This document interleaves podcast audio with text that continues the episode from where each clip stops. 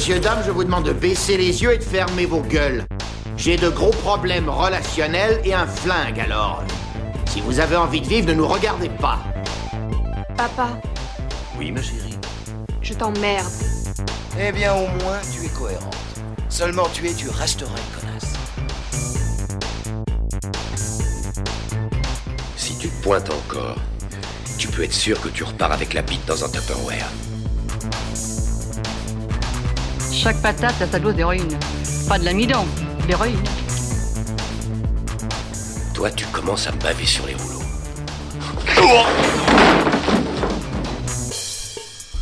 Eh ben bonsoir, bonjour tout le monde, bienvenue sur le podcast Nanarland, le podcast qui parle des mauvais films sympathiques.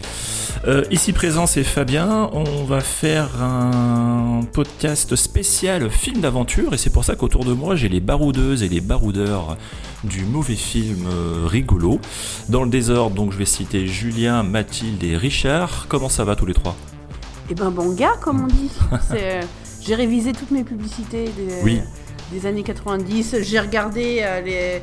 cette vieille émission avec, avec un robot jaune qu'on avait comme version de, de Fort Boyard pour nains. Enfin, j'ai, ça, je me souviens pas, mais je me souviens très très bien de la pub Banga, bien évidemment. C'est une pub totalement Indiana Jones compatible. Oui, alors ça reste, hein, c'est la grande heure des années 80. Richard, comment tu vas? Salut les nardeurs qui sentent bon le sable chaud, eh bien oui, nous sommes prêts pour l'aventure. J'ai mis mon chapeau, j'ai mis euh, mes Rangers et euh, tel un Jack Mimoun des temps modernes, je vais vraiment euh, Bien sûr. défricher. euh, Et quand tu parles de chapeau, tu parles bien sûr de Alan Quatermain, bien évidemment. bah, Julien, tu nous entends? Comment ça va? Ouais, ben moi aussi, je suis prêt à les barouder, hein, qu'est-ce que vous voulez Très. Je me suis préparé comme un, comme un athlète de haut niveau. C'est euh, c'est dingue, hein, comme les. J'ai regardé, Vas-y. j'ai écouté euh, pendant 5 heures en boucle la chanson de Passepartout sur Fort Boyard. J'ai amené de la, de la quinine contre le palu et un peu de verroterie si jamais on croise des autochtones. Euh, normalement, ça devrait bien se passer. Mais oui. C'est dingue, hein, comme les films d'aventure, c'est toujours très viriliste. hein. C'est euh, c'est- toujours des films de gros bonhommes. Donc aujourd'hui, on, on va faire un, un tour d'horizon des, des films d'aventure nanars. Bien souvent, euh, on va pas se cacher, c'est souvent des sous Indiana Jones, parce que bon, c'est vraiment Indiana Jones, on va dire, qui a popularisé au grand public. Ça existait avant dans certains serials, on va pas refaire toute l'histoire, mais tout l'historique. Mais voilà, Indiana Jones euh, arrive et débaroule et suit derrière lui un cortège de, petites productions. euh, plus ou moins fauchées et plus ou moins heureuses. Alors en plus, d'après ce que vous me dites, on, on va vraiment euh, voyager avec vos films. Parce que euh, on va pas faire uniquement de l'américain, on va faire vraiment un peu de partout. euh. On va voyager en Europe, on va voyager, bref, on va pas tout déflorer. On va être les Bernard Lavillier du. de la Exactement, exactement. Euh, on avait dit que c'était éventuellement Julien qui allait ouvrir les, les hostilités, c'est ça hein? Ou ma mémoire me fait défaut On en a parlé il y a 5 minutes, mais euh, c'est Oui. ça, c'est Julien. Julien, Oui. tu vas commencer. Alors Julien, en plus, toi, on est vraiment dans l'exotisme pur. hein. On- on- C'est pas l'Amazonie, mais presque. C'est ça? Presque. Puisque moi, je vous emmène en Pologne. Ah, Waouh. et oui, Cześć. Vous voyez comment l'homme puma, c'est la réponse italienne à Superman? Oui. Eh ben, Klatwa Doloniweczi, c'est la réponse polonaise à Indiana Jones. Est-ce que, tu, est que tu as vérifié comment ça se prononçait? Est-ce que tu l'as prononcé à la polonaise? Absolument pas. J'ai totalement lu dans la version euh, alphabet latin, donc je suis désolé. hein. J'ai écorché le truc de quatre façons différentes, je pense. Le film s'appelle en français L'incantation de la vallée des serpents ou La malédiction de la vallée des serpents. Très bien, très très bien. De quoi ça parle? Donc qu'est-ce que c'est cette malédiction de la vallée des serpents?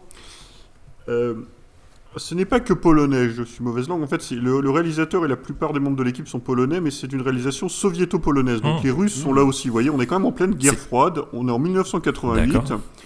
Le cinéma américain domine le monde et la culture, mais euh, en Russie soviétique, on a décidé de ne pas se laisser faire.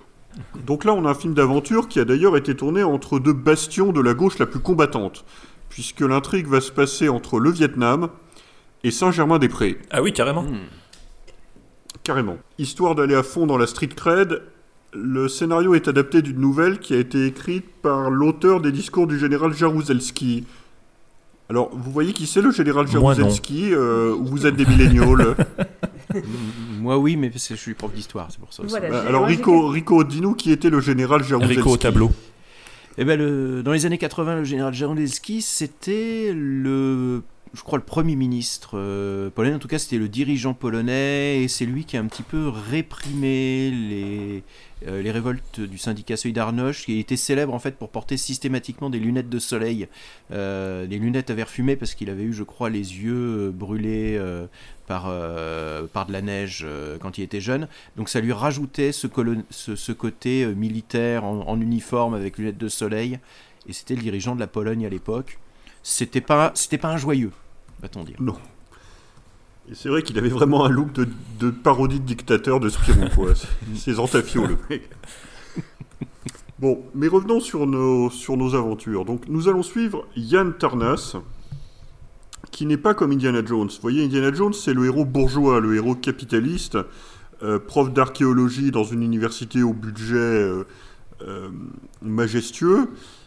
Non, lui, il est enseignant-chercheur à la Sorbonne, monsieur Tarnas se retrouve au milieu du. Enfin, étudie les civilisations euh, plus ou moins perdues d'Asie.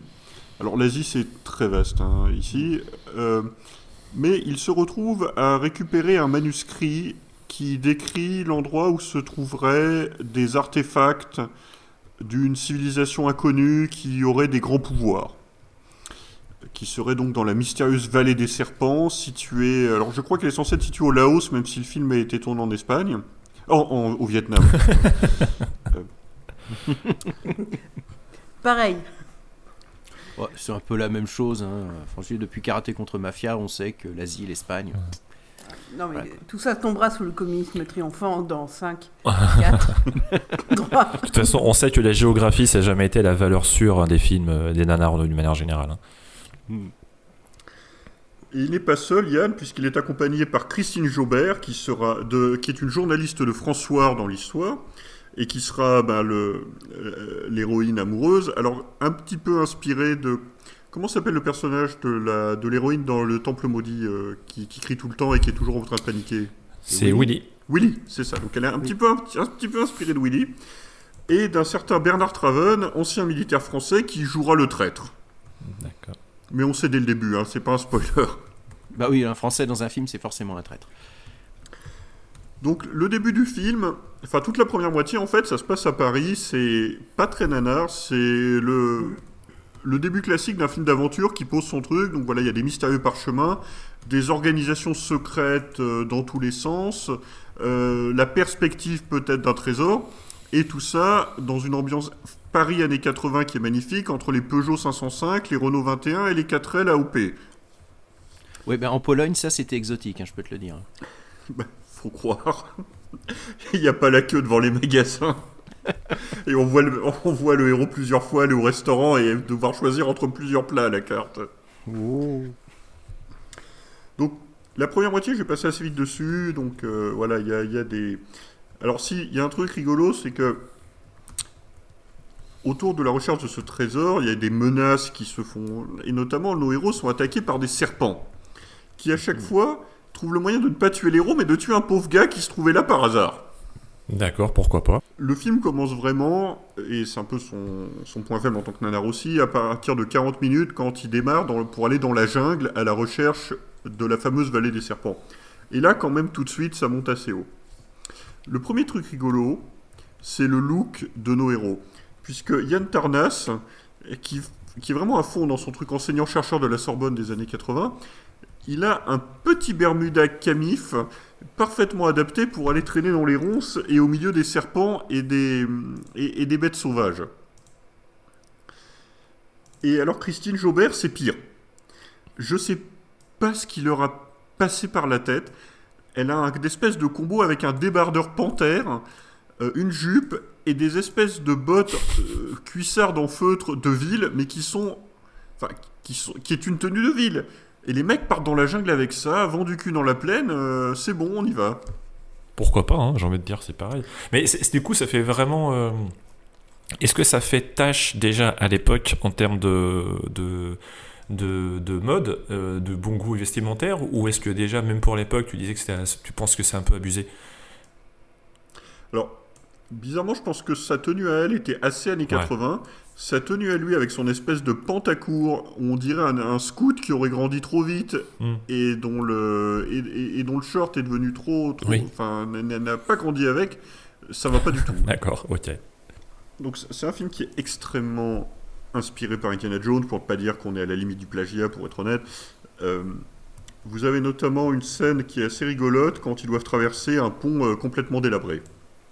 Bon, vous voyez la scène du temple maudit, euh, le gouffre sans fond, euh, la rivière des qui, on dirait qu'elle est des kilomètres en dessous. Là, c'est pas du tout ça. Euh, C'est-à-dire que le pont enjambe à 3 mètres une espèce de rivière totalement placide dans laquelle aucun danger ne rôde, puisque on t'a pas mis en scène, genre il y a des piranhas ou un truc comme ça. Non, non, c'était juste une rivière. Et alors, la page Wikipédia du film a pas mal d'anecdotes, euh, et notamment il y en a une où ils expliquent que justement, alors évidemment Christine euh, se casse la figure, euh, est accrochée par la main euh, au pont, et euh, Yann doit aller la sauver. Euh, et en fait, on explique qu'ils n'avaient pas de budget pour les cascades, ce qui fait qu'elle était absolument pas euh, encadrée ni euh, assurée. Euh, Il y avait juste un cascadeur en dessous qui se tenait prêt à la rattraper si jamais elle tombait. Ah ouais, carrément. D'accord, oui. Ouais. C'est-à-dire que la cascade dans la réalité était plus dangereuse que ce qui arrive au personnage dans le film. Qu'est-ce qu'on ne ferait pas pour le communisme? La, la- la production a apparemment été très problématique, euh, sachant que les- le réalisateur polonais dit que tout était de la faute des Russes. Oui. Et notamment qu'il devait filmer des trucs en hélicoptère, mais qu'il ne reçut l'hélicoptère qu'avec deux semaines de retard, qu'il a marché une journée, qu'ensuite il s'est cassé et qu'il marchait plus. Donc voilà, la qualité soviétique à nouveau au service du cinéma. Mais écoute.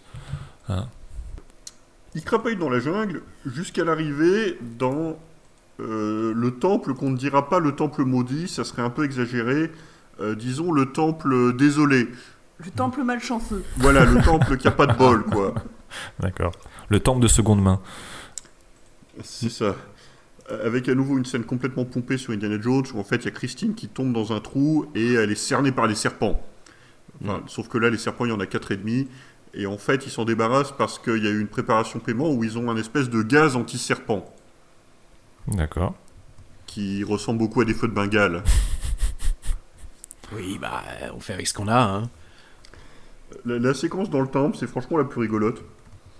Euh, Puisqu'ils arrivent donc dans ce temple, euh, ils s'aperçoivent qu'il y a évidemment des pièges qu'ils vont déjouer en 4 secondes montre en main.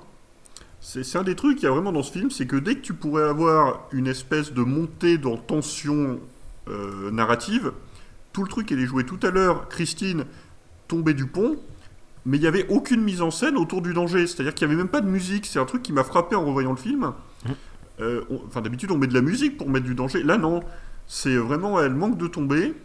On voit les deux. Il y a deux personnages qui font le guide et puis euh, Bernard Traven, là, le, le traître, euh, qui regarde un d'un air bovin. Et puis il y a Yann, euh, qui vient la chercher rapidement. Et puis, mais, mais on n'a pas l'impression qu'elle a échappé à la mort, si vous voulez. Et là, dans le temple, c'est pareil. C'est-à-dire qu'ils tombent cernés par les serpents, mais en fait, c'est bon, ils ont le gaz, pas de problème, il n'y a pas vraiment de danger. Et les pièges du temple, ce sont des statues qui tirent des rayons laser. Des rayons Ah. laser, modèle effets spéciaux des années 80 en Pologne. Oui. Pardon pour nos auditeurs polonais, mais voilà. Et donc, qu'est-ce qu'ils font? Ils attrapent un- une espèce de, de, de grande pierre et ils se cachent derrière en la trimballant avec eux. D'accord. Et donc il déjoue comme ça le piège, mais en 4 secondes quoi. C'est. Mm. Et qu'est-ce qu'il y a au fond du temple? Un Craignos Monster qu'on n'avait pas vu venir. Pareil, zéro préparation, euh, zéro truc où on espèce de faire monter, où on verrait l'ombre du truc, ou, ou, ou un indigène peut-être qui aurait dit qu'au fond du temple il y a euh, le, le, euh, le Yeti, le, le, le Bigfoot, ou en tout cas le, le monstre du Loch Ness. Non, non. Ils arrivent juste au fond et il y a une espèce de marionnette mal articulée. Effectivement. Podcast, on n'a pas les images. hein, Non, mais on c'est s'imagine très bien. Le réalisateur s'est plaint. Mm. C'est un autre truc apparemment dont le réalisateur s'est plaint que ça avait été foiré par les, Russes, euh, les Soviétiques. Euh, c'est qu'il était censé avoir un truc très mobile euh, avec un, bel aspect et qu'en fait il s'est retrouvé avec un truc tout rigide qui arrivait à peine à bouger. Et en fait, la façon dont il s'en débarrasse, pour le coup, elle est un peu rigolote parce que, alors oui, si c'est un monstre, enfin bon, un espèce de gros bestiau, et on apprend qu'il est attiré par le manuscrit. Apparemment, il sait lire le monstre. Et en fait, ils s'en débarrassent de façon assez maligne en balançant le manuscrit dans le couloir des lasers. Le monstre suit et se fait dégommer par les lasers du temple. D'accord. Encore une fois, on n'a pas eu un, on attendait un combat climactique. Ça sera demain. Ok. Ok, ok. Euh, il faut récupérer une statuette. Figurez-vous qu'elle est sur un piédestal qui déclenche un piège quand on l'attrape. Oh, j'ai pas vu venir ça. Ah non, moi non plus. Euh, je vous passe la suite parce qu'en fait, c'est un film qui ne s'est pas se terminer.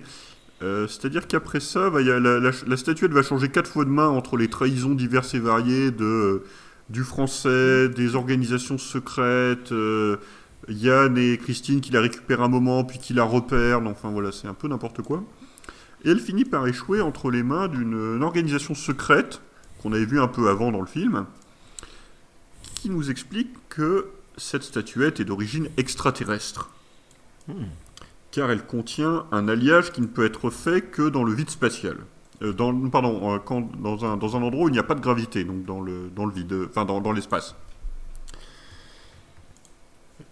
Et à force de tripoter cette statuette et de vouloir regarder ce qu'il y a à l'intérieur et en, en l'ouvrant, il y a une espèce de, de liquide qui s'en échappe, qui asperge un des méchants, qui se transforme, bah lui aussi en Cranios Monster. On croyait qu'on en avait vu un, que c'était bon. Non, non, il y en a un deuxième. Ah, X-Files a tout piqué en fait. Et euh, là, je. Enfin, ça aurait pas grand intérêt que je vous mette en podcast, mais c'est un extrait qui s'est retrouvé en Ireland en fait. euh, donc, euh, vous vous en rappelez peut-être pas, mais euh, où a vraiment le. Il y a une transformation image par image, avec ensuite un espèce de masque en caoutchouc mal, mal fichu sur la tête du mec, et puis il fait des grands grognements en attaquant tout le monde avant de se prendre de bestos dans le buffet, et puis voilà, c'est bon. Euh, Et le, le film se termine en fait avec Yann qui, est, qui, qui, qui, qui pense que ce qu'il a vécu comme aventure n'était qu'un rêve. Alors vous voyez, le, c'est le trope inversé, c'est-à-dire que ce n'est pas que ce n'était qu'un rêve, c'est je crois que c'est un rêve et en fait c'est la réalité. Euh, Jusqu'à ce qu'il croise des Hare Krishna dans la rue et que ça lui rappelle qu'en fait c'était peut-être pas un rêve. C'est très années 80 quand même, les Hare Krishna, j'ai beaucoup apprécié. Hmm. Donc, la malédiction de la vallée des serpents, c'est pas un grand nanar, on est peut-être sur du 2 sur 5, quelque chose comme ça. Euh, mais c'est assez marrant à voir pour vraiment ce côté euh, Indiana Jones, euh, version. je vais pas dire version Wish, ce serait un peu méchant, mais en tout cas version en dessous, quoi. C'est un sous Indiana Jones. et la façon dont il cherche. Enfin. On voit le projet derrière qui est de dire euh, les Américains ont Indiana Jones, euh, nous le bloc soviétique, on va montrer qu'on est capable de faire aussi bien euh, sur un film comme ça. Et effectivement, avec toutes ces scènes dans Paris, où Paris est clairement euh, une ville de, de glamour, mais aussi d'exotisme. Mm. Euh, ce qui forcément pour un Français est quelque chose qui, qui, bah, qui fait un peu sourire, quoi. Comme quand on voit les, les, les décors de montagnes suisses ou alpines dans, dans les films de Bollywood. Ouais, c'est Yann in Paris en fait. Donc voilà, je conseille. hein. Euh, alors moi je l'ai vu en VO sous-titré en anglais, je- mais apparemment il devrait exister une VF puisqu'il existe un titre français. Euh, donc voilà, si vous tombez dessus, euh, la, la- la malédiction de la vallée des serpents, Curse of Snake Valley ou Clatois d'Olini Wesi de Marek Piestrak, euh, vous pouvez y aller, vous passerez pas un mauvais moment. Eh bien, merci Julien, c'était très très bien. Donc, on rappelle, ça vient de Pologne. hein. Rico, question piège, capitale de la Pologne? Bah, Tirana. Exactement, bravo. Pouf, incroyable. Merci, merci. Et ben, du coup, J'ai hésité Tu- avec Montevideo, mais voilà. c'est bien, c'est bien. Tant que tu dis pas Istanbul. Écoute, Voilà. euh, du coup, tu, tu as gagné le droit de, de passer à ton tour au tableau et de raconter un petit peu ton histoire, ton film. Alors, on reprend l'avion. Hein Allez, Euh, c'est bon, oui, c'est on fini la. Pologne. On reprend l'avion, on va à l'aéroport, l'avion décolle. Destination, on sait pas où, c'est Rico qui va nous le dire. Ah bah la destination facilement le Bourget en fait parce que vous cherchez le dépaysement et l'exotisme. Moi je vous emmène rien que moins que au bois de Vincennes et à la forêt de Fontainebleau pour vivre la grande aventure africaine. Eh ben écoute, Et, euh, c'est parfait. Ah bah là ouais non là je vous, je- Ouais ouais là je vous promets là ça va être jungle profonde, animaux sauvages, temple souterrain, tribus sanguinaires, péripéties frénétiques et du nichon, beaucoup de nichons, surtout du nichon en fait. Parce que je vais pas vous le mentir, je vous ai un petit peu survendu le produit, parce qu'il s'agit des Amazones du Temple d'Or, un film d'aventure exotique produit par la célèbre firme Eurociné. Et Eurociné, on leur doit notamment bah, le lac des morts vivants, hein, que- qui, est, qui est un classique, la pension des surdoués, et puis des, des perles de finesse et de bon goût, comme Train spécial pour Hitler, Viol la grande peur ou Terreur cannibale, hein, des esthètes donc. Le haut du panier du bon goût. Ah bah toujours, toujours avec euh, les, les lesseurs. hein, euh, on a beaucoup parlé des, des euh, sur le site, hein, de- des producteurs français qui faisaient des, des films d'aventure à tout petit budget, des films de zombies à tout petit budget, des, des westerns à tout petit budget, des films d'espionnage à tout petit budget. Enfin bref, vous voyez, il y a un pattern. hein. Et là, en 86, ils ont décidé de nous faire un film d'Amazon. Alors, me demandez pas pourquoi. Enfin, si, je sais pourquoi. C'est qu'en fait, ils avaient un film que Jésus Franco avait tourné en Espagne, Tundra y, y el Templo del Sol, euh, qu'ils n'avaient pas fini, euh, et qui raconte l'histoire d'une euh, espèce de Tarzan qui affronte des Amazones. Et donc, avait pas été terminé. Il, avait été fait en 84 et il était jamais sorti. Donc, vous connaissez les lesseurs, hein, ils aiment pas gâcher, donc ils se sont dit quand même, pourrait peut-être retourner de trois scènes et faire un truc qui, qui se tiendrait debout. Ça déjà, c'est un truc qu'ils savent pas bien faire, mais enfin, voilà. Et donc ils se sont dit, voilà, on va refaire un film. Alors on a rappelé l'actrice principale, on rajoute deux ou trois scènes qu'on va faire tourner par euh, Alain Payet. Je sais pas si vous connaissez Alain Payet Oui. euh, qui est un, un, un cinéaste qui est plutôt spécialisé dans, euh, on va dire, le, Les films romantiques C'est ça, le film romantique. Je crois que son succès principal, c'est Les Enfonceuses Expertes, ou un truc comme ça. Oui, Enfin, tout à fait, bien sûr. Nous enregistrons Hmm le jour de la Saint-Valentin, c'est bien d'en parler. Voilà. je- je- Bon, de toute façon, il, il va pas faire beaucoup de scènes. hein. Je pense que les scènes qui ont été tournées dans le bois de Boulogne, et, non, dans le bois de Vincennes, et un peu en Oh, forêt de. Fontainebleau. Oui, bah, c'est un peu ça, parce que. euh, voilà. Euh, Et si, ça a duré deux jours de tournage, c'est le bout du monde. Et c'est essentiellement, en fait, euh, ben, des, filles à poil sur des chevaux qui euh, sont filmées au ralenti avec les seins qui gigotent. Et puis, deux ou trois petites scènes qui sont rajoutées pour justifier les, petits éléments qui manquent dans le, film espagnol. Normalement, voilà, avec la magie du cinéma, on, on y verra que du feu. Si ce n'est quand même que les différences de décor entre euh, une- 80% de films tournés en Andalousie, dans le sud de l'Espagne, avec des palmiers, et les forêts de banlieue parisienne, quand tu es un champ contre champ, ça, ça- voilà, c'est. D'accord. Je, je peux pas dire bien. que ça, ça- ça soit fluide. C'est c'est pas le mot que j'utiliserais pour, pour décrire ça. mais voilà. Alors, il faut aussi ajouter que les parties françaises donc, ont été tournées vraiment, euh, vraiment à, à l'arrache avec des acteurs qui sont là euh, soit pour montrer leur sein, soit euh, parce qu'ils étaient euh, payés avec des tickets restaurants. Elle est assez particulièrement gratinée, donc les, les acteurs sont, on va dire, ne jouent pas subtil. Comme on va l'entendre dans cette première petite scène euh, où les parents de l'héroïne euh, vont se faire menacer par les Amazones parce que ils ont volé l'or euh, des, des Amazones. Nous venons de la part du grand Uruk. Qu'est-ce que c'est que ça? Uruk, notre seigneur et maître. Vous avez osé profaner son sanctuaire. Il ordonne votre départ. Partir d'ici? À jamais. C'est une blague ou quoi? Non un ordre et défense d'emporter leur volet. L'or volé À ce sauvage-là?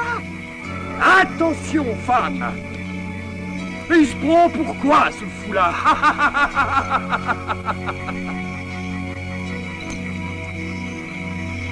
Allez-vous-en, ou je vous tire dessus. Uruk ordonne que vous devez être parti dans deux jours. Ah, c'est comique Ordonne Ah, c'est drôle, tu trouves pas Viens, chérie C'est l'Académie française. Ah oui, oui, non, mais là, c'est l'acteur studio. Enfin, c'est, euh, ouais, ouais, c'est, la comédie française, c'est ça, c'est tout ça. Oui, on, on peut pas lutter contre des acteurs de, C'était de, de un méchant le, Alors, le mec, c'est- le mec qu'on entend? Le mec qu'on entend, en fait, c'est, c'est le père de l'héroïne, mais qui est une espèce d'aventurier un peu, un peu mal embouché, qui a découvert le trésor des, des Amazones, leur a piqué de l'or, et qui va se faire buter pour ça, ainsi que sa femme qui était venue euh, avec le fusil pour euh, protéger son mari.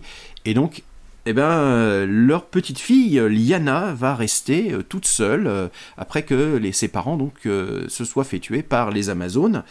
Et ben, cette, Liana, elle va être recueillie par un serviteur noir qui n'a pas du tout un accent, on va dire, un petit peu surjoué, et elle va grandir tranquillement dans la jungle, au milieu des animaux, euh, pour euh, ben, devenir euh, une jeune adulte et partir se venger ses parents qui ont été tués par les, méchants, les méchants Amazones. On est là plutôt dans le film d'aventure un peu style Tarzan plutôt, c'est-à-dire avec le- le- l'occidental euh, qui est perdu en Afrique et qui vit au milieu des animaux dans la jungle. Elle a d'ailleurs un petit singe de compagnie et euh, alors une partie du film a été tournée dans un parc zoologique africain euh, en Espagne, donc elle peut jouer avec un, un- un éléphant, avec des girafes. Quand tu me dis ça, je sais pas pourquoi, j'ai des, j'ai des images du, du parc Bamboula en Afrique, en- à Paris. Mais non, c'est c'était à Nantes. Ah Je sais non. pas où Non, c'était. oui. Ouais. Mais c'est exactement ça en fait. T'as t'as le parc africain avec donc euh, quelques, quelques animaux euh, et tout.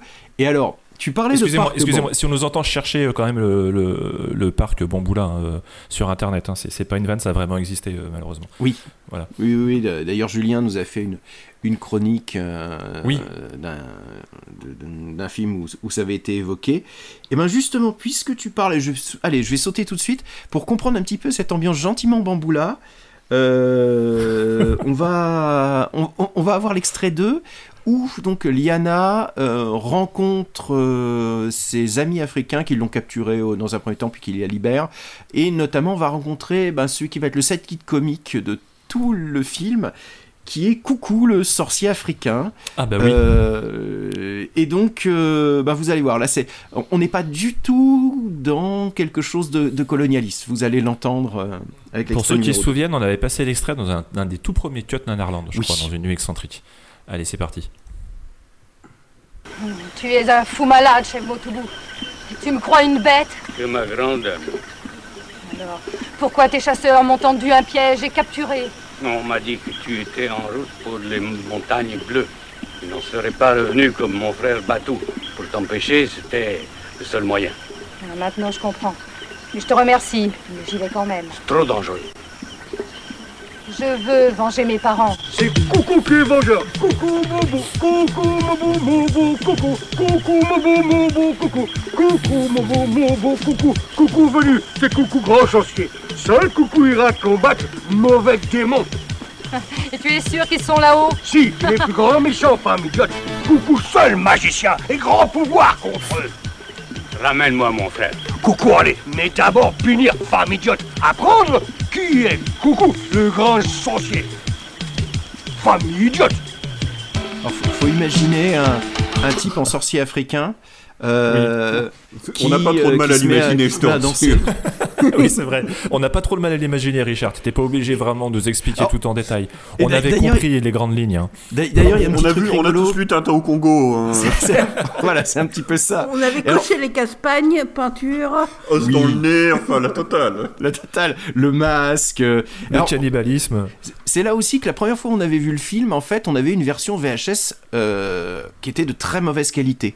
Et donc on était persuadé en fait euh, que c'était joué par un blanc en fait euh, qui s'était passé la tête au cirage comme une moitié des figurants espagnols du, film de Franco. Et en fait non, le euh, le personnage semble-t-il métis dans la vraie vie. Stanley Capoul, euh, on a peu d'informations sur cet acteur qui revient dans quelques films de Rossiné, qui semble effectivement métis, mais qui, euh, disons que avec la qualité de l'image euh, avant que le film soit réédité, on va dire en version un peu nettoyée, faisait vraiment, euh, avait vraiment la tête d'un, on va dire d'un blanc qui, qui, avait fait un blackface. euh, donc euh, je, je rectifie ce qu'on a mis sur la chronique avec euh, Nikita à l'époque, mais bon, le, personnage est complètement grotesque d'ailleurs pendant tout le film et ne va pas arrêter de faire des wa pendant tout le film en tant que sorcier et puis ça va être le comic relief qui va se bagarrer avec le petit singe. Alors, je vais faire assez vite sur le film, hein, parce que le, le film n'a pas un...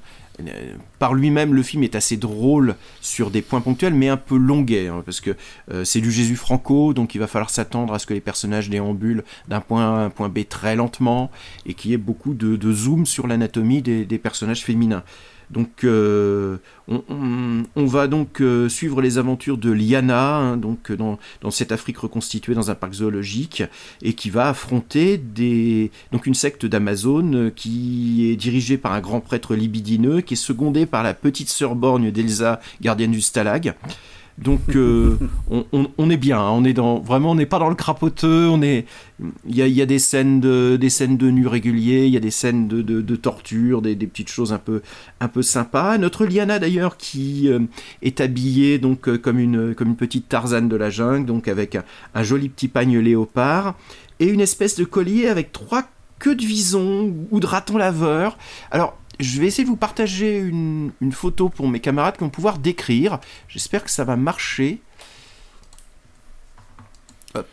Ne te trompe, ne partage te une trompe pas de dossier, hein, c'est comme ça que commencent les moments Voilà. gênants.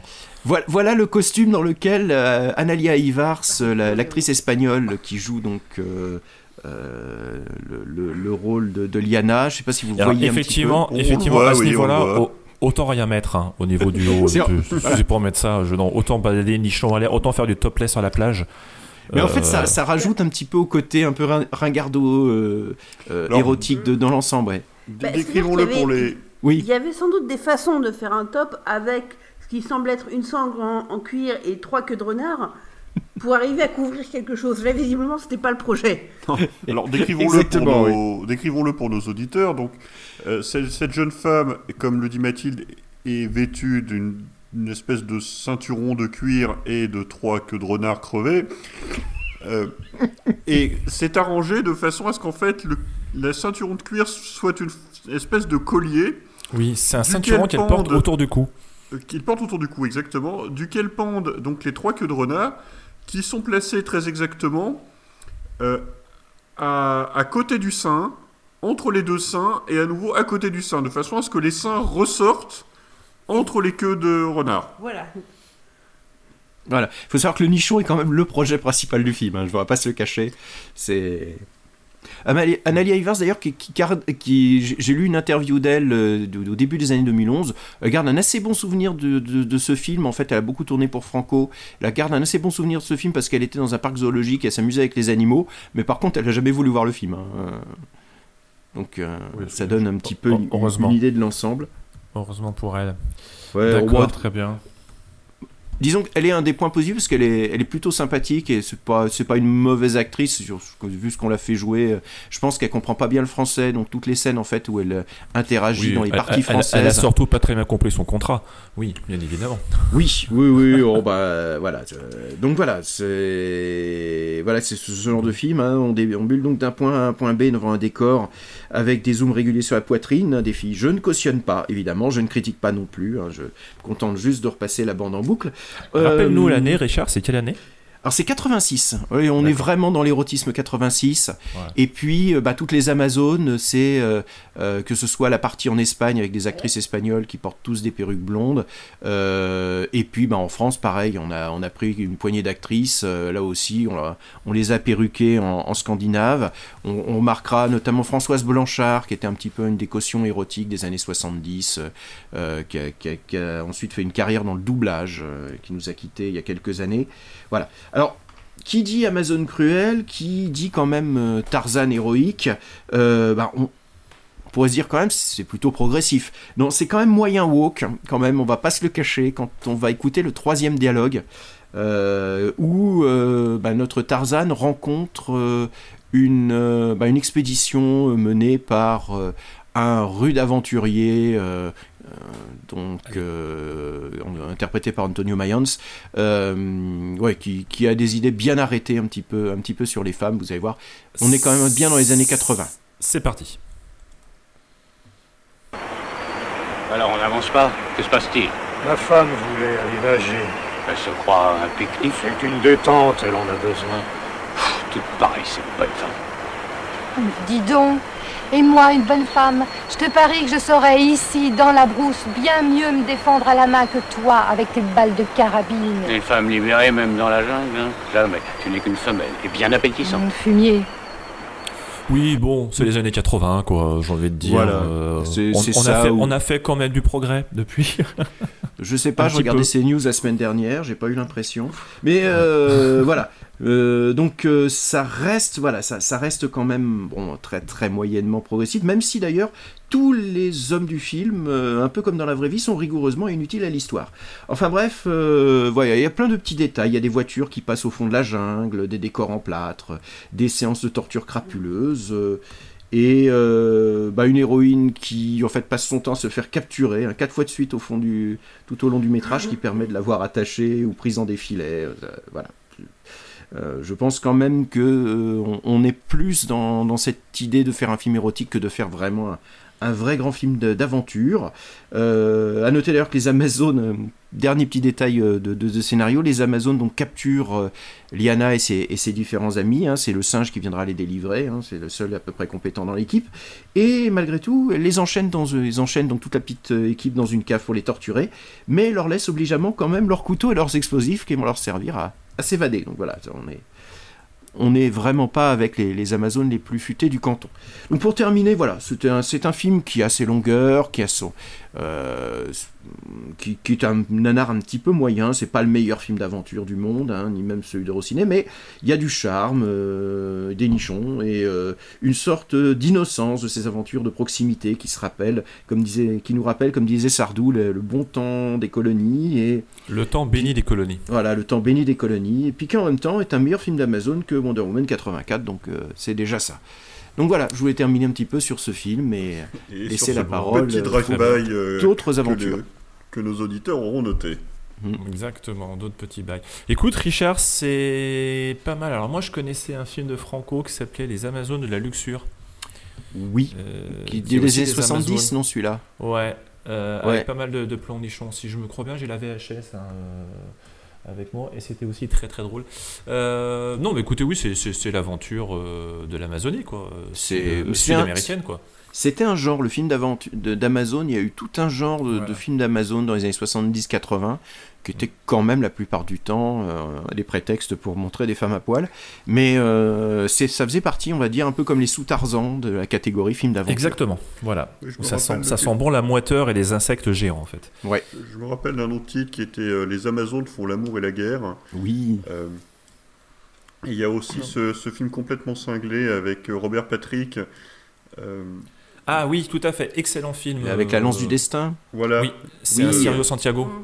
De- Les Nouveaux il Conquérants, je crois. Les Nouveaux Oui. Conquérants, exactement. Oui, voilà. Avec Euh, une scène et des Amazones. comme un film post-apo, qui continue avec, un, avec Bruce Lee, euh, et qui se termine en affrontement dans la jungle entre la tribu des Amazones et celle des nains. C'est un vrai patchwork ce film, c'est Il incroyable. faudra un jour qu'on se, qu'on se le passe en nuit En fait, je, depuis je suis le temps. presque. que- Enfin, j'avais mon film, mon Indiana Jones polonais, mais je regrette presque de ne pas avoir pris les Conquérants. Oui, parce c'est vrai. vraiment Oui. qu'on en parle un jour. hein. Oui, oui, c'est, le film est quand même assez fou. Bon, on va pas trop, trop, trop digresser. On va garder les cartouches pour un, un autre Mhm. podcast si jamais on en parle. Mais oui, le film. Alors, le film en question est un patchwork un peu de plusieurs types de films. Mais il y a tout un passage avec des Amazones, justement.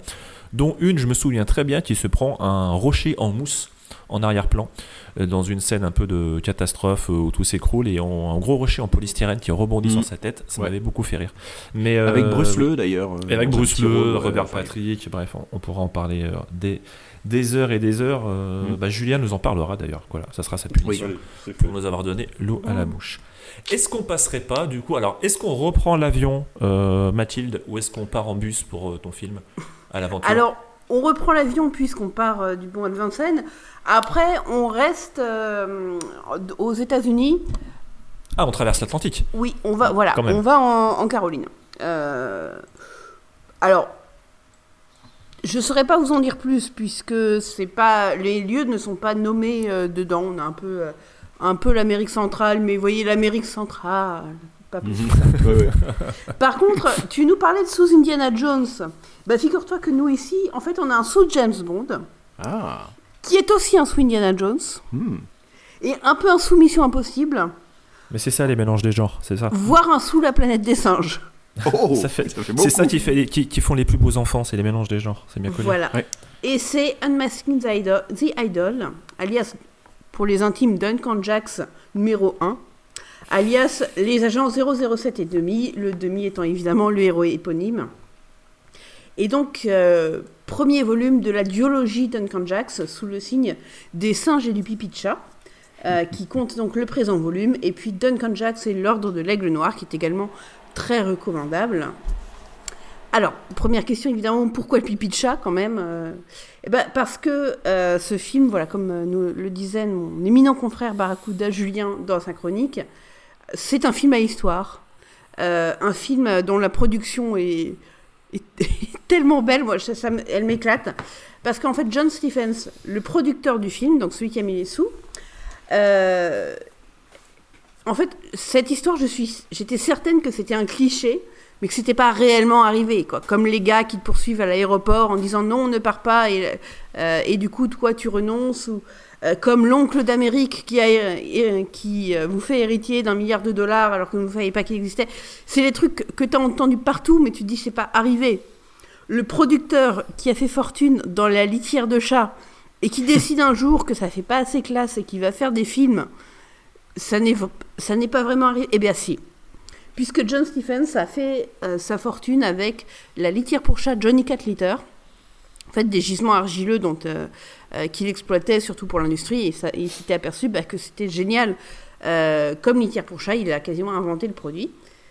Et donc, bah moi je suis assez chien personnellement, mais pour une fois, merci au chat pour avoir financé indirectement la duologie Duncan Jacks. Voilà, L'histoire est folle hein, quand même. hein. C'est un film qui est financé en partie par une marque de litière de chat. Quoi. Bah voilà. Et, totalement pour, euh, pour la gloire, quoi. Comme euh, un, un milliardaire qui achèterait un réseau social pour juste se faire mousser. Enfin, c'est des trucs. euh, Ouais, mais il faut vraiment sous-peser cette phrase. quoi. C'est un film qui a été financé en partie par une marque de litière de chat. Enfin, parce qu'on le dit comme ça, nous on le connaît, on l'a rabattu 3, 4 fois, 5 fois, donc plus- maintenant ça veut plus rien dire, tu vois, un peu comme quand tu répètes 50 fois la même chose. Mais c'est vraiment un film qui a été financé par une marque de, De litière. litière de chat. Et il y a même des placements produits Oui, en de la litière dans le film. Mais c'est- c'est c'est faux. C'est c'est un des produits les moins euh, sexy de la Terre, surtout pour un film d'action, un film d'aventure, quoi. C'est juste dommage qu'il ait pas choisi un chat comme, euh, on va dire, acolyte de Duncan Jacks. Quoi.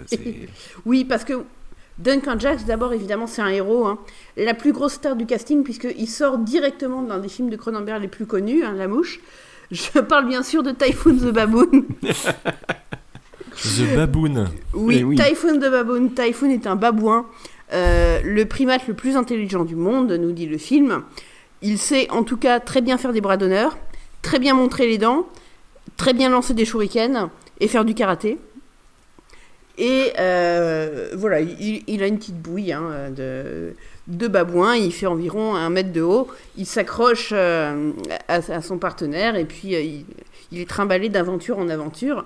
Et Typhoon est donc accompagné d'une fine équipe, puisqu'il y a Sato, le Q du groupe, qui les fournit en gadgets, stylo explosifs, euh, Deezer Eagle. Alors dans les gadgets, il y a un Deezer Eagle, je sais plus si c'est dans le 1 ou le 2, mais tout simplement un flingue. Dans, dans le 2, ouais. Dans le 2, oui.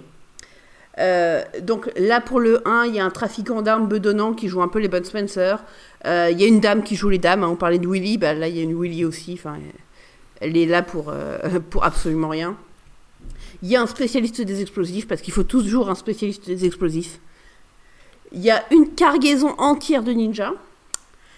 Ah, et euh, ouais, il y a, il y a Duncan Jacks, ouais. Euh, donc oui, je suis désolée, Boule le babouin a un animal de compagnie qui s'appelle Duncan Jacks. Et comment vous le décrire C'est un colossal bolos, un, un beauf absolu. Euh, C'est dans la catégorie des débiles contents de soi, c'est difficile de faire plus tête à claque en fait. Euh, ils ont réussi en fait à caster par inadvertance le héros d'une parodie de SAS, euh, le bouquin en fait. Ils, ils ont fait mieux que Jean Dujardin en fait. Euh, Ils ont trouvé l'acteur Ian Hunter, donc de son vrai nom euh, Louis Zula, qui n'a fait que les deux films d'Akan Jacks et Le Monde leur remercie parce que vraiment il m'a rien fait mais c'est déjà mon pire ennemi. En fait, si vous voulez, c'est l'alliance vraiment d'un physique altier de vieux beau sur le retour, un peu président des États-Unis, euh, dans, un, dans une parodie d'Independence Day. Enfin, vous voyez le, le visage un peu taillé à la serpe, euh, un peu gentleman anglais. Euh, et puis, la sympathique personnalité d'un crypto-bro fan d'Elon Musk, raciste, misogyne. Il Et en plus, Duncan Jacks, je pose ça, Duncan Jacks comme agent secret est nul à yesh. Sur deux films, il a quatre interventions. Il y en a deux en intro et deux euh, bah, qui sont l'action du film. Et bah, sur deux, il en rate deux. Sur quatre, il en rate deux. les deux interventions d'intro, en fait, le schéma est le même dans les deux. il est en plein, le film démarre où on est en pleine infiltration dans un truc euh, où on nous pose les bails, c'est extrêmement sécurisé, etc., etc. Euh, ils volent des, ils volent une disquette dans le premier, ils volent un, un- des diamants dans le second, et ils se vautrent lamentablement, mais comme un clown, en faisant sonner un par un tous les systèmes d'alarme. Il y aurait un râteau, il se le prendrait dans, le, dans la tête comme un dessin animé. Mais c'est voulu ça ou c'est juste euh, Bah, écoutez- est euh, un peu. euh, Ah non, non, mais c'est en fait, ce n'est pas présenté comme étant un, Un ressort échec. comique. C'est-à-dire qu'en fait, c'est pas un ressort comique, c'est juste que seul le scénario et des gardes totalement défaillants, mais vraiment défaillants du type on lui tire à la sulfateuse dessus dans un couloir à 10 mètres et rien ne le touche, Ah, lui permettent en fait de faire une scène d'action et de s'en tirer à coups de poing. Parce que c'est pas un agent euh, un peu cérébral, un peu James Bond, euh, c'est vraiment l'Ethan Hunt du con. C'est-à-dire que euh, Duncan Jax, s'il tape pas, il a pas l'impression d'avoir d'avoir vraiment gagné sa journée. D'accord, très bien. Donc Je vous imaginez, voilà. Donc vous imaginez qu'en face d'un héros comme ça, va falloir quand même aligner les méchants qui vont bien, quoi. Et donc on aura Scarlet Leader et les mecs en collant rouge, euh, une organisation donc euh, euh, Julien avait très bien nommé des candidats suédois à l'Eurovision. qui c'est un petit peu ça. Ils sont vraiment en, en juste en, en juste au corps léotard euh, rouge avec des tiares pour l'un, avec euh, euh, des- du maquillage de 80 pour force et, et un cerclet de, de cuir sur la tête. Tout à fait, des épaulettes, enfin la, la totale. Euh, ils occupent une île et puis ils s'apprêtent à troquer de l'or volé contre des sous-marins à un général nazi. Alors, les deux méchants des deux films se ressemblent un peu. On a dans les deux un général nazi un peu pensu. Euh, mais celui du premier est quand même vraiment plus nanar et plus second degré. Euh, bon, ceci dit, les méchants, ils ont une piscine de crocodile, ils ont une base, ils ont une île, ils ont un culturiste, ils ont un traître infiltré. Euh, Duncan Jax les déteste parce... Alors, en fait, il les déteste parce que c'est pas clair. Euh, il met quand même pas mal de temps à trouver une motivation, il en change quand même pas mal. Mais globalement, il aime pas les nazis et il aime pas le terrorisme et il veut l'or et il veut une statuette et ils ont tué ses parents et peut-être qu'il aime pas le rouge. Enfin, il passe un bon tiers du film à savoir pourquoi il veut y aller parce qu'il est pas très chaud. Tout ça me paraît très nébuleux comme raison. Les dialogues sont effroyables. Euh, on évidemment, ça se regarde en VF parce que c'est une perle de traduction, euh, on va dire, d'époque. Euh, les dialogues sont. vous voyez ces, ces Mar- ces Marvel de mauvaise époque où ils passent leur temps en fait à s'envoyer des vannes. Bah, imaginez ça traduit par la première époque de Google Trad avec des vannes vous dites mais qu'est-ce que ça veut dire en fait? C'est assez. En fait, Oui, oui, soit, vous, soit vous le suivez en débranchant le cerveau et l'action est parfaitement compréhensible. hein, c'est, euh, euh, on réunit l'équipe, on va tabasser les méchants et on gagne. Soit vous essayez de suivre les dialogues et d'avoir les enjeux et la... de comprendre qui sont ces personnages. Et alors là, bon courage. Très bien. Bref, Mais en- voilà. Les bails Niveau action, qu'est-ce que ça vaut? Alors, on y vient. On Ah. y vient, on y vient. Euh, là, je voulais juste poser les bails et que c'est du sérieux parce qu'ils ont six jours. Dans six jours, le deal sera conclu. L'or sera évacué, ce sera trop tard. Donc vite, évidemment, qu'est-ce qu'on fait? Je- je On appelle pas, Duncan euh, Jax Non, on va tous au jacuzzi. Ah bah oui Logique. Ah bah oui C'était la Ah bah- deuxième chose que j'allais dire, excuse-moi, Voilà. effectivement. La, la première, c'est d'appeler Duncan Jax, et la deuxième, effectivement, c'est que Duncan Jax va faire un jacuzzi avec des meufs. Donc en termes d'action, voilà, ça commence par de l'action euh, poitrinée. Euh, ensuite, on continue l'action puisqu'on part aux USA chercher un membre de l'équipe qui a une carte de la base. Carte que d'ailleurs, on prend pas le temps de consulter avant d'être littéralement sur l'île, sur la base. Donc le mec pouvait bluffer, il y aurait plus de hein. Ensuite, on va faire un crochet en Amérique latine pour faire évader un autre Gus, donc le spécialiste des armements. Ensuite, on retourne à la base pour déjeuner, en kimono, parce que Duncan Jack, c'est le mec qui fait des sous-entendus rastons à son sidekick japonais, mais qui, euh, s'approprie un peu culturellement les sushis, les kimonos, tout ça, euh, parce que c'est cool. Et donc là, voilà, on s'aperçoit qu'en plus, sous un leadership pareil, bah, c'est recta, personne n'est d'accord, tout le monde s'engueule, personne veut y aller, enfin jusqu'au deuxième tiers du film, euh, l'équipe est totalement en train de, s'engueuler les uns les autres, il y en a deux qui peuvent pas se piffrer. Enfin, vraiment, il n'y a aucune synergie d'équipe euh, dans ce qui devrait être un film où on a constitué justement l'équipe. C'est assez fun. Et donc, effectivement, après, action. Le film coupe charitablement pour nous amener à ce qui sera à la fois voilà, un gros, gros bout, le nadir, la conclusion, euh, le sommet du film, une interminable et hilarante scène d'infiltration, d'abord de l'île, ninja noir contre ninja rouge dans les rochers, puis de la base elle-même, avec Duncan Jacks contre les mercenaires euh, figurants, son équipe, un peu contre son équipe, un peu contre les figurants, et Boone contre tout le monde. Et là, Boone euh, déploie son, argumentaire. hein. Euh, on savait qu'il savait faire des bras d'honneur, on savait qu'il savait montrer les dents, mais là, c'est shuriken, c'est castagne. Il avait fait aussi quelques petites scènes d'infiltration, mais là, il n'y a plus d'infiltration. Euh, Boone est une arme de guerre. euh, Enfin, c'est vraiment. euh, les, les babouins sont des, sont des singes assez solides, hein, assez, assez badass, mais là, euh, vraiment, il y avait qu'à envoyer Boone, quoi. C'est-. Ah bah 1 contre 7, il gagne. Voilà. C'est. Et surtout, on s'aperçoit d'un truc, c'est que n'importe quelle scène, mettez-moi une scène de jacuzzi, une scène de romance, une scène d'action, une scène de poursuite en auto, rajoutez un, singe, c'est hilarant. Que ce soit dans l'action, que ce soit en reaction shot, ça donne vraiment une, euh, une personnalité à ce film qui est assez fandarde. Parce que sans ça, euh, c'est quand même le plus passe-partout des, des copies de James Bond en train de faire des, des couillonneries sur une île. Là, quand même, vous rajoutez un, vous rajoutez un singe et tout s'éclaire, quoi. Vraiment, tout s'éclaire. Il- J'avais vu, moi j'ai pas vu le film, euh, j'ai vu les, euh, j'ai lu la chronique de, de Barracuda, Julien. Euh, j'ai bloqué un petit peu parce que moi le, le personnage qui joue le rôle donc de Duncan Jax là, je trouve qu'il a des faux airs de, de Chevy Chase euh, jeune. Un peu, en ouais. fait. Un, peu. Mais Chewie Chase, tu vois, il, il, dégage quelque chose. Oui, non mais toute proportion C'est- gardée. c'est On, souci. on- on- on comprend mon propos, oui. Oui. Moi je te parlais vaguement, physiquement, sur les caps, effectivement. Ça fait Young Chevy Chase euh, avec cette espèce de, de, de, de calebasse là, qui commence au niveau euh, du front et de la coupe de cheveux. Mais euh, bref, voilà, excuse-moi, j'ai digressé. Aucun, aucun souci. C'est c'est les deux seuls films dans lesquels il a joué les deux Duncan Jacks. Euh, Ian Hunter, il s'appelle en fait Hunter, c'est Louis Doula, son vrai nom. D'accord. Et, Bref, moi, j'avais. euh, Pardon, oh, pardon. si je te laisse terminer, pardon. Non, bah, je, je terminais par vous le recommander. Voilà, Unmasking the Idol en, en original, euh, Agent 007,5 ou Duncan Jax euh, de, pour la, la version française. Très Très bien. recommandable, donc euh, film des États-Unis de 1986, euh, avec évidemment voilà, Boone le- the Baboon et d'autres gens.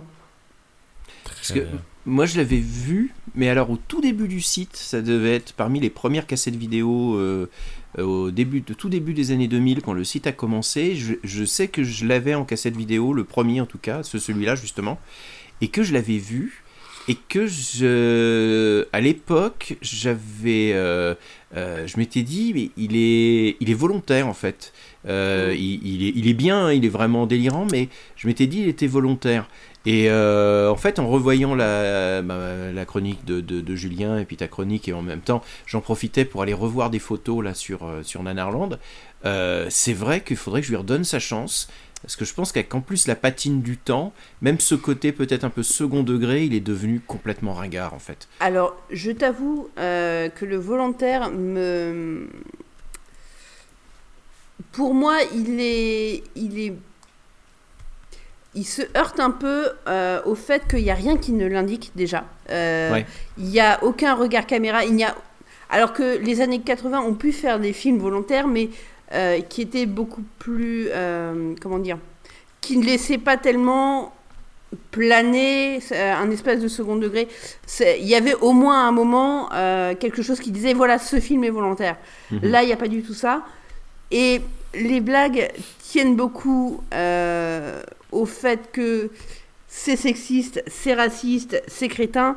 Ce qui, pour l'époque, n'était peut-être pas. euh, comment dire Si évident que ça. si évident que ça. Je vous dis, la fille, c'est Willy. Et Willy peut être un personnage dans un film Euh, Enfin, je pense que dans les James Bond de l'époque, on avait des trucs autrement plus craspec. Ne, ne Ah bah parlons même sûr. pas des James Bond d'avant cette époque-là. Mhm. Euh, voilà, les premiers Sean Connery, euh, c'est musqué. Oh, même certains, Euh, même certains Roger Moore, hein, c'est euh, Voilà. c'est- c'est- c'est limite. Enfin, c'est limite, oui, effectivement. Oui, Maintenant, t'en- euh, t'en rigoles, mais c'était pas plus progressif chez Roger Moore que, que chez Voilà. euh, Sean Connery, quoi. Donc il y a tout un pan du comique qui s'est vraiment rajouté avec effectivement la patine du temps. Il n'y a pas tellement de choses extraordinaires qui sortent du cahier des charges en termes d'action, en termes d'acting. Euh, Il n'y a pas grand-chose qui indique en fait le- ce second degré. Euh, je pense que c'est juste du ridicule et Ouais. qu'il y a une ligne très très fine qui s'appelle Boone entre ceux qui auraient fait un film qui, qui passerait mais sans plus quoi, euh, qui serait euh, le, le huitième film du genre euh, avec effectivement un héros qui se la joue un peu et tout, et euh, le, le truc qui, qui, qui transcende et qui fait que la mayonnaise prend quoi. Hmm. Non, D'accord. définitivement, il faut qu'on ait un singe pour la prochaine nuit Nanarland. Ben oui. Puis, juste pour ajouter à ce que Il y en a déjà deux qui Mathilde, présentent les quiz. Hein. Oui, c'est vrai. Ju- Juste pour ajouter à ce que disait Mathilde, il faut rappeler qu'il y a un deuxième film euh, Duncan Jacques qui n'offre pas beaucoup plus d'indices suggérant que c'est un- que c'est du volontaire. hein, donc, euh, Mm. enfin, je pense que c'est un film qui est un peu léger dans son ton, mais qui est plus dans le sens de l'humour qu'on pouvait trouver effectivement dans des James Bond. Euh, le côté détaché, euh, je, je tue en faisant une petite blague à un clin d'œil, euh, que dans le fait d'avoir un film qui serait pastiche ou parodique. Ouais. Mais c'est ce qui fait tout son sel, de toute façon, justement. hein, je- Enfin, ce qui fait toute sa saveur nanarde, c'est qu'effectivement, euh, rien n'a indiqué euh, d'une façon, euh, Mm. on va dire, évidente qu'on regarde euh, une parodie ou un truc au second degré. Et... D'autant plus que quand le film fait une blague, c'est un peu plus clair. Enfin, il y a une scène, ça, ça me revient, dans le premier, où euh, Duncan Jacks euh, doit aller aider Boone qui est en train de se battre contre quatre mecs. Bon, il va arriver trop tard, Boone va les avoir étalés. Mais du coup, il doit changer en ninja. Et on le voit regarder autour de lui pour chercher un endroit où il peut changer, et il voit qu'il y a une cabine téléphonique. Et donc là, pour le coup, on le voit faire un regard caméra et faire un petit sourire disant Eh, Je sais que c'est cliché comme Superman, mais je vais me changer dans la cabine téléphonique. Mais justement, on le voit à un endroit, c'est clairement filmé comme une petite blague, et mais on ne le retrouve pas ailleurs en fait. On le retrouve pas quand les ninjas s'enterrent dans le sable pour ensuite surgir euh, comme des espèces de, de, de, de- de- de monstres à ressort pour aller arracher euh, les méchants des motos. D'accord. Ouais, ouais. Mais euh, non, je pense qu'il faut, il faut que je le voie. Donc je, je, Ouais. je, je me le garderai. Ça fait partie de ces, euh, sur ma, ma to-do list, on va dire. Voilà. Euh, Mathilde, je te remercie. De même. Euh, Est-ce qu'on a un peu d'arabe pour vous jouer Oh oui, on a fait qu'une petite heure, euh, à peine, à peine plus d'une petite heure. À peine une petite heure. Et Rico Allez, a tenu sa fais-toi promesse. plaisir. Rico a tenu sa promesse, il n'a pas été trop long. Non, Euh, j'ai- je me suis tenu. euh, Et de toute façon, au montage, je vais couper une, de- une phrase sur deux, comme ça. Voilà, J'allais dire, plus de tout sens, il a été coupé, donc il... non, non, alors moi du coup je vais, Non, je vais mais- rajouter ma petite pierre à l'édifice. Euh, Surtout qu'en plus je vais parler donc d'un sous Indiana Jones et je vais vous parler aussi d'un d'un procédé cinématographique euh, en vous narrant euh, l'histoire euh, du film qui s'appelle Le Trésor des Quatre Couronnes. Alors là on reprend l'avion en direction les États-Unis, enfin on reste un peu aux États-Unis, mais parce que c'est un film produit par la Canon, mais on file quand même du côté de l'Italie l'Italie slash Espagne, faut quand même pas déconner, sur un film de 1983, un film d'aventure qui est totalement Indiana Jones avec une moustache, sur un aventurier qui s'appelle euh, Tony Anthony, qui part à la recherche euh, de couronnes euh, détenues par, on va dire, un gourou d'une secte très très méchant. Pourquoi je vous parle de ça? Parce qu'on est totalement sur un film d'aventure, hein, pur et dur. Mais surtout, Le Trésor des Quatre Couronnes, en fait, c'est un film d'aventure en 3D. Donc, la 3D vraiment telle qu'on la voyait dans les années 80, euh, avec ces fameuses lunettes. Vous savez, ces lunettes vertes et rouges. Vertes et rouges. qu'on mettait pour voir les films en 3D. Il faut savoir que la 3D, c'est pas nouveau. Alors aujourd'hui, euh, James Cameron, il met tout le monde d'accord hein, sur l'utilisation de la vraie 3D au cinéma, mais c'est un procédé qui a vraiment été déjà, on va dire, euh, plusieurs fois utilisé, mais qui date vraiment du début du cinéma. mais euh, qui a été popularisé, on va dire, qui a eu son petit heure de gloire dans les années 80. Euh, donc avec un système, ce qu'on appelait, je crois que c'était la stéréovision. Donc on mettait des lunettes vertes et rouges, et sur la pellicule, il y avait une espèce de distanciation avec une image qui débordait verte et rouge aussi, ça permettait de voir les choses en 3D. Donc euh, il y a eu beaucoup de, de films du coup qui ont profité de, de cet engouement. On a eu Les Dents de la Mer 3D. Il y a eu Mm. un épisode de Jason, je crois c'est le 4 ou le 5, je sais plus, de vendredi 13, Ouais. qui a été en Vendredi 3D. 13, ouais. Un Freddy qui a été en 3D aussi. Bref, euh, ça a marché à temps et puis au bout d'un moment, ils ont lâché l'affaire. Ils sont revenus à des films, on va dire, euh, enfin du moins à un tournage beaucoup plus classique. Oui, ce qu'ils sont aperçus qu'on voyait rien dans ces merdes. c'est voilà, surtout c'est qu'en fait ça marchait pas des masses. Euh, il fallait mettre les lunettes à certains moments du film parce que vous pouviez pas voir le film euh, totalement comme ça, ça vous niquait la tête. Donc c'était pour certains passages du film, notamment, je crois que c'était l'ultime cauchemar, la fin de Freddy où Freddy explose à la fin où il y a un mec à un moment dans, la- dans le film, il dit au héros, hé mec, porte ses lunettes.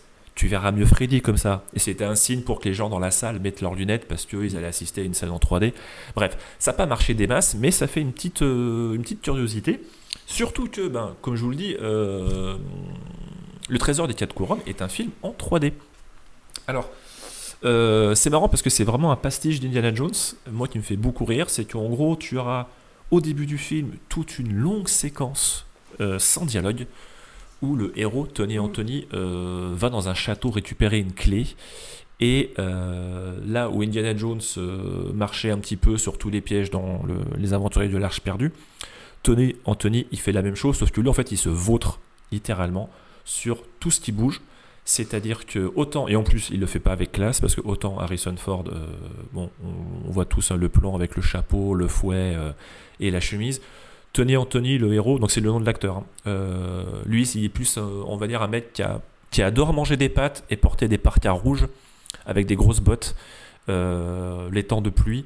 Donc qui en gros qui fait absolument l'inverse de ce qu'on ressent dans les aventuriers de l'Arche perdue, c'est-à-dire que on n'a pas vraiment peur pour lui, c'est que on se dit vraiment que ce mec-là n'est pas du tout fait pour ce métier d'aventurier, et surtout on comprend que c'est un prétexte pour que, en fait, euh, à force de enclencher tous les pièges du fameux château, euh, bah, ça permet de voir une, une, pardon, tout un vague procédé en 3D d'objets du coup qui volent dans tous les sens euh, pour qu'on puisse justement profiter de cet effet en 3D.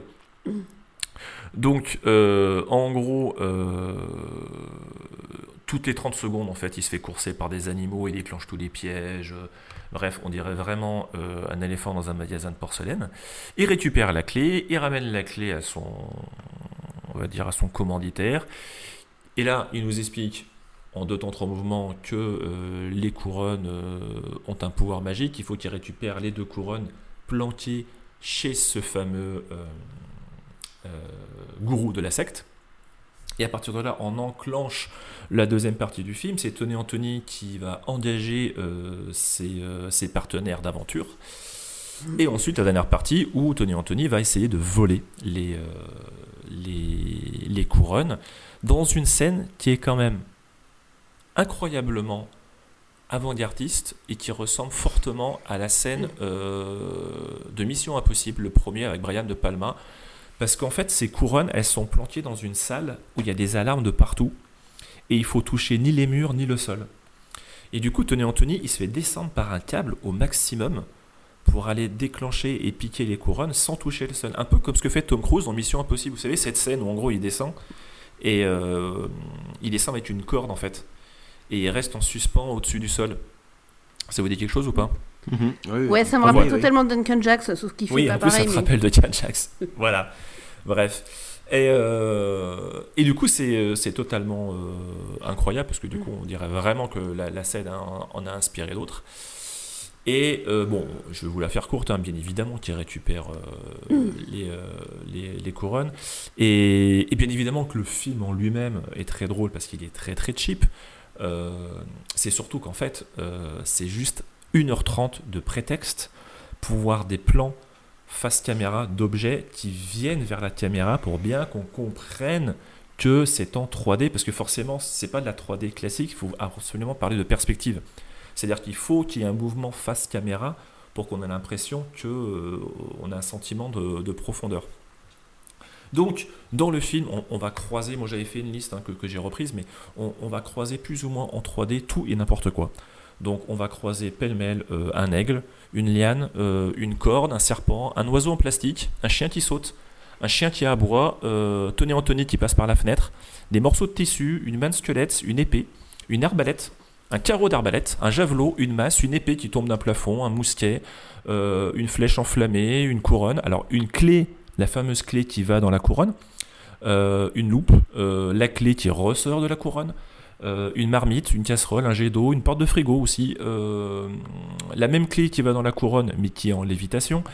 Euh, des casseroles qui explosent, euh, des étagères qui tombent, des draps qui volent, un trapéziste à un moment, on voit un trapéziste hein, bien sûr euh, en 3D, une plume, une main, une main qui tient la plume, une main qui tient une loupe, des sangles, un pied, un mousqueton, une paire de ciseaux, un cierge, un brasero, un couteau, des tambourins, un serpent en plastique, un chalumeau et des jets de flammes. Et à la fin, on a même droit à des boules de feu, carrément, qui passent dans tous les sens et qui sont là pour nous en mettre plein la vue. Donc, euh, du coup, je me suis dit que plutôt que vous raconter, je vais vous donner la bande-annonce. Je vais vous la faire écouter.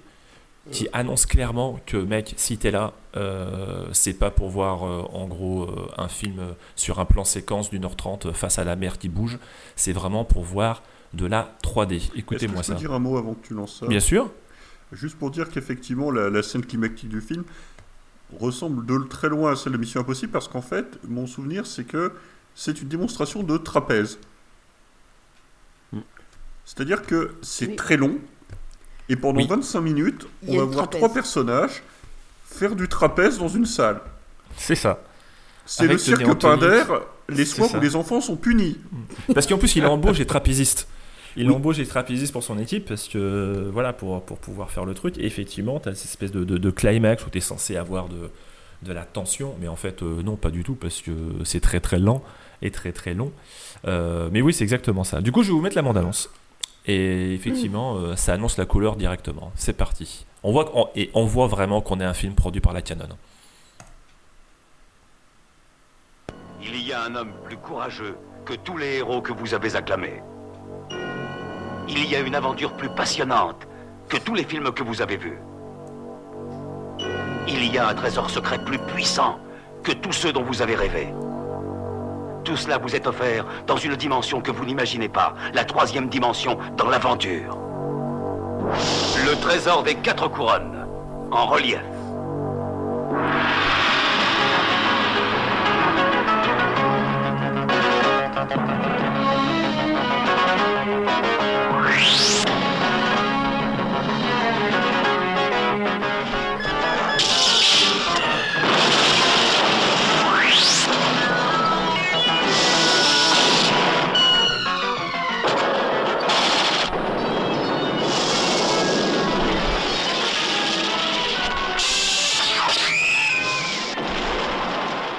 Trésor des quatre couronnes en relief. L'aventure suprême dans sa dimension totale. Et franchement. Petite musique, ouais. La, musique J'appuie, oui. la musique aussi, elle est en trois dimensions. Alors, figurez-vous que, en, parlant de musique, euh, en parlant de musique, la BO était composée par euh, euh, Ennio Morricone. Alors, ah pas ce qu'on entend dans la BO, hein, dans, la, ah, bande annonce. Hein. non, non. Euh, dans le film, donc c'est un thème, je pense qu'il a récupéré au fin fond d'un tiroir euh, et qui s'est dit tiens, ça irait très très bien pour ton film, mec. Parce que moi, je veux pas travailler plus que ça, tellement que c'est indigent. C'est réalisé par euh, Fernando Baldi. Alors, enfin, Ferdinando Baldi, pardon, excusez-moi, qui avait réalisé déjà un western en 3D qui s'appelait Coming at You, ou Coming at Ya en 1981. Il avait réalisé aussi Get dans les années 70, toujours avec euh, Tony Anthony d'ailleurs, euh, cet acteur. Et le film se termine aussi par une espèce de climax où Tony Anthony se fait posséder par l'esprit des couronnes. Me demandez pas ce que c'est l'histoire avec les couronnes, parce que même eux, ils sont au courant de rien. Déjà, c'est le, le titre, c'est Mm. les quatre couronnes, et en fait, dans le film, on en voit que trois. Voilà, ça c'était mon gros gros problème avec ce film. J'ai compté les couronnes c'est très confus disant, comme film, ouais. Ils, con, ont- ils quoi. en ont perdu. En gros, tu vois que c'est vraiment un gimmick pour faire. euh, on s'en fout ce qu'on veut, c'est des trucs en 3D, mec. Donc, euh, mets des choses face caméra, n'importe quoi. Et à la fin, au climax, c'est Tony Anthony se fait un peu posséder par. Voilà, c'est cette espèce de truc qui, qui traîne, on sait pas. Il a la tête qui tourne, qui fait du 360 degrés, et il se met à balancer des flammes dans tous les sens, et à lancer des grosses boules de feu qui sont bizarrement tenues par des grandes ficelles, euh, et qui va foutre le, le merdier dans, dans le château où il va récupérer ces fameuses couronnes. C'est euh, en 1983, on est un an avant le Temple maudit. Euh, c'est de la bonne cam, hein, faut voilà, faut pas hésiter à regarder. Alors il y a un petit tunnel euh, de au milieu, mais en fait ce qui est plus drôle, c'est que quand tu vois le film aujourd'hui qui est sorti en VHS sans les effets 3D, tu te rends compte qu'en fait il y a plein de plans qui ne servent à rien. Et, Ouais. et Ouais, au bout ouais. d'un moment, tu te rends compte que ah oui, c'était pour la 3D. Effectivement, les gros plans sur les mains qui font passer des objets aux voisins d'à côté, c'est juste insupportable. Au bout d'un moment, tu, commences à pleurer de rire parce que tu dis, mais mec, en fait, moi, je le vois pas en 3D le film. Donc euh, là, pour le moment, je vois juste une succession de gros plans qui ne servent à rien. Le film a été réédité, apparemment, j'ai su ça au mois de mai dernier en Blu-ray 3D, plus une version avec les lunettes. Donc euh, je sais pas ce que ça vaut. Mais voilà, c'est un petit truc. On est vraiment sur du, vraiment du film d'aventure qui est vendu comme du film d'aventure avec beaucoup moins de moyens et sur une coprode, donc du coup euh, Italie, Espagne euh, et États-Unis. Voilà, le trésor des quatre couronnes. Avec trois couronnes. Avec trois couronnes. Mais la quatrième, Avec elle sera Trésor dans des quatre suite. couronnes, dont trois vraies. Ouais, c'est ça. Il y, a presque un, il y a presque un drinking game à faire en regardant le film, en prenant un shot à chaque plan qui ne sert à rien à part à montrer la 3D. Exactement. Non, non, mais je te dis, moi j'ai fait la liste de pas 15 choses là. de film, Vous êtes ivre mort avant la fin de la première scène dans le château. Ah oui, mais je pense qu'il faut même appeler les euh, pompiers. Il faut, faut faire ça à côté de, effectivement, à côté de. Vous y allez de au chambre cidre ou à la bière, enfin voilà. Allô Ah non, bah là vous allez passer les trois quarts du temps aux toilettes. hein. Ouais, c'est ça. Non, mais si vous faites ça à l'eau, vous allez faire un coma hydraulique carrément. Ouais. C'est- pas possible. C'est impressionnant. Mais du coup, ça fait une vraie petite. euh, On avait envisagé, je crois même, de le passer à un moment à la Nuit Nanarland. Ouais, après c'est la, la question À technique. la faut- Nuit Nanarland lunettes, 3. euh. Pour faire la Nuit Nanarland 3 en 3D. Mais surtout qu'il existe, je crois que la Cinémathèque, il y a une copie. euh, avec ce, ce procédé-là, donc. euh, Mm. Mais au, cinéma, je pense que ça peut être sympa. Ça voilà. pourrait être sympa aussi, C'est une petite curiosité. euh, Voilà. Moi, je me souviens juste pour euh, une petite histoire personnelle que j'ai vu ce film très très il y a très très longtemps. J'étais très petit et ça m'avait profondément marqué, surtout la scène où il y a la tête de Tony Anthony qui fait du 360 à un moment. Euh, et voilà, du coup, ça m'est resté. Mais on est dans la thématique. Il fallait absolument que je vous en parle, surtout que eh ben, on est en pleine promo de de- de- d'Avatar 2, donc euh, voilà, ça me semblait. C'était le moment ou jamais, les gars. Avec de la vraie 3D. Du coup, on a fait le tour ou pas? Bah, Bah, écoute. j'ai l'impression, oui. On a fait le tour. C'est une affaire rondement menée. Je vous remercie euh, d'avoir participé à cette aventure. Euh, C'est quoi un on peu vous donne rend- Oui, l'actu, Non, c'est quoi l'actu? du site, mais en fait, je me rends compte qu'on a un autre épisode à diffuser avant celui-là, Oui. donc ça sera complètement euh. Décalé en temps, donc c'est pas la peine décalé, mais il y aura peut-être quand même un petit truc, c'est que il va y avoir une soirée Nanarland à Liège le 1er avril, euh, semble-t-il, ce n'est pas une blague. Donc je pense que d'ici le 1er avril, l'épisode sera sorti. Ouh là là, euh, Rico, ok, mais qu'est-ce que tu t'avances là? Mais Bah, tu es fou, en ne tout donne cas, pas des j'espère. dates. Mais tu es J'espère, fou, mais tu ne j'espère, connais pas. En tout cas, voilà, Oui, c'est normalement, pour, oui. euh, Ouais, pour nos, nos- voilà, pour nos amis belges amis et belges. des colonies, voilà, euh, euh, on a euh, donc euh, cette soirée Nanarland à Liège euh, qui va être euh, Piège mortel à Hawaï et Samurai Cop normalement. Tout à fait, et qui va Sinon- avoir lieu au cinéma Le Parc. Voilà. euh, Et puis, 19h30 à pour 2h. suivre l'actualité du site, ben voilà, vous suffit de, de- de se connecter au Twitter, euh, à Facebook, euh, à tout plein d'autres choses. Euh, on va partir euh, vers le soleil couchant. Oui. Euh, J'ai envie de dire. On, on diffuse quand euh, C'est avant ou après qu'on soit racheté par Bolloré? Eh ben écoute, laissons la surprise. D'accord, Aux auditeurs du podcast, ils verront tout de suite s'il y a une page de pub toutes les 5 minutes. euh, dans le podcast, ils sauront tout de suite et ils garderont euh, Bah, cette ils verront information. si dans le prochain épisode on chronique Vaincre ou Mourir ou pas. Voilà, tout à fait, exactement. Tout à Et fait, si on est sponsorisé par le Parc Bonboula Feu Parc Bamboula. Merci tous les trois. On se dit à très vite et puis on fait des Allez, bisous à à tout le monde. Salut. Salut. Ciao ciao.